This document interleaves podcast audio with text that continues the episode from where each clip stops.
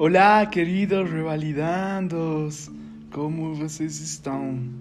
O tema de hoje é diabetes mellitus. Vamos ser breves, vamos falar o mais importante de diabetes mellitus.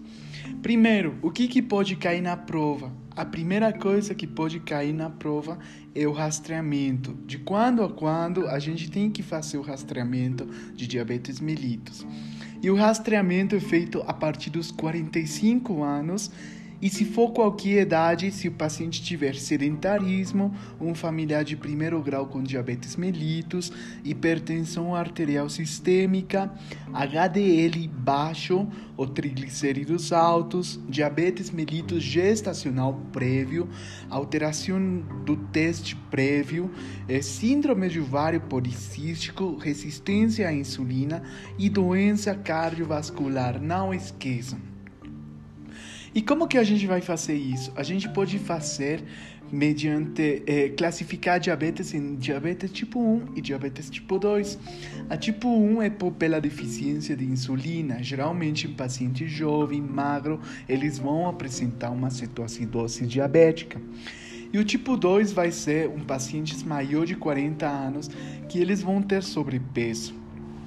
O diagnóstico é feito assim: vamos ter a glicemia de jejum, a glicemia duas horas após o consumo de 75 gramas de glicose e a hemoglobina glicosilada. Vemos se a glicemia em jejum tiver menor a 99 mg sobre decilitro ou igual, vamos dizer que a glicemia que a, que a paciente não tem diabetes. Tem uma pré-diabetes quando o paciente tem de 100 a 125 mg por decilitro e maior ou igual a 126, falamos de que o paciente tem diabetes.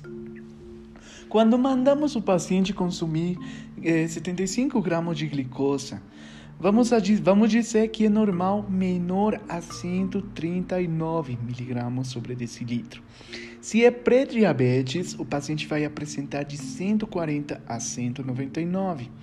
E se tem diabetes confirmado, o paciente vai ter maior ou igual a 200. Então fiquem de olho com isso.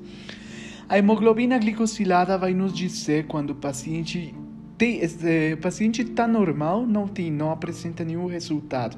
Mas se o paciente estiver entre 5,7 e 6,4%, o paciente vai ter pré-diabetes. Mas se for maior a 6,5, paciente tem diabetes ou não tem diabetes? paciente tem diabetes. É, falando de história familiar, vamos falar de que a história familiar e o paciente, quando tiver maior de 40 anos, podemos suspeitar de que o paciente tenha diabetes mellitus tipo 1, tipo 2.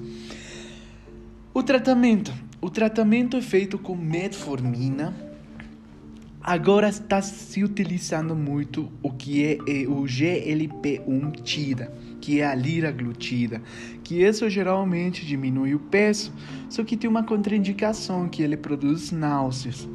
Temos outros tipos de hipoglicemiantes, como as sulfonilúrias, como a glibenclamida, glicacida, as glinidas, as glitazonas e tal. Mas a gente tem que olhar e saber que cada paciente precisa de um tratamento. Nem todo paciente é igual ao outro. O paciente pode precisar só de hipoglicemiante, outro paciente precisa de insulina, outro paciente precisa de um tratamento combinado.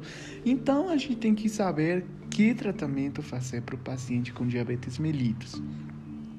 Podemos falar que a falência terapêutica se dá quando dois ou três antipor... Uh, o paciente precisa utilizar dois a três anti-hiperglicemiantes e que, por exemplo, o, o nível de hemoglobina glicosilada persistiu maior a 7. Aí a gente tem que indicar insulinoterapia. E que insulina nós utilizamos? Utilizamos a insulina basal, que é duas vezes ao dia, a NPH, que nós conhecemos, e outra que pode ser uma vez ao dia, que é a lenta, que pode ser a jardinha, o detemir, o degludeca. E devemos ver se o paciente vai fazer um pico antes das refeições e aí utilizar o que é a rápida ou a regular.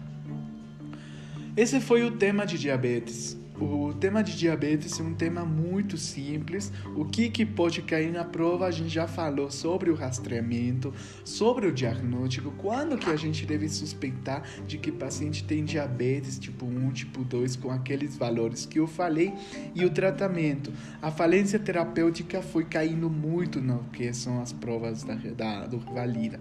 Então, se dois ou três antiperglicemiantes não fazem nenhum efeito, eh, a gente tem que fazer indicar a insulinoterapia.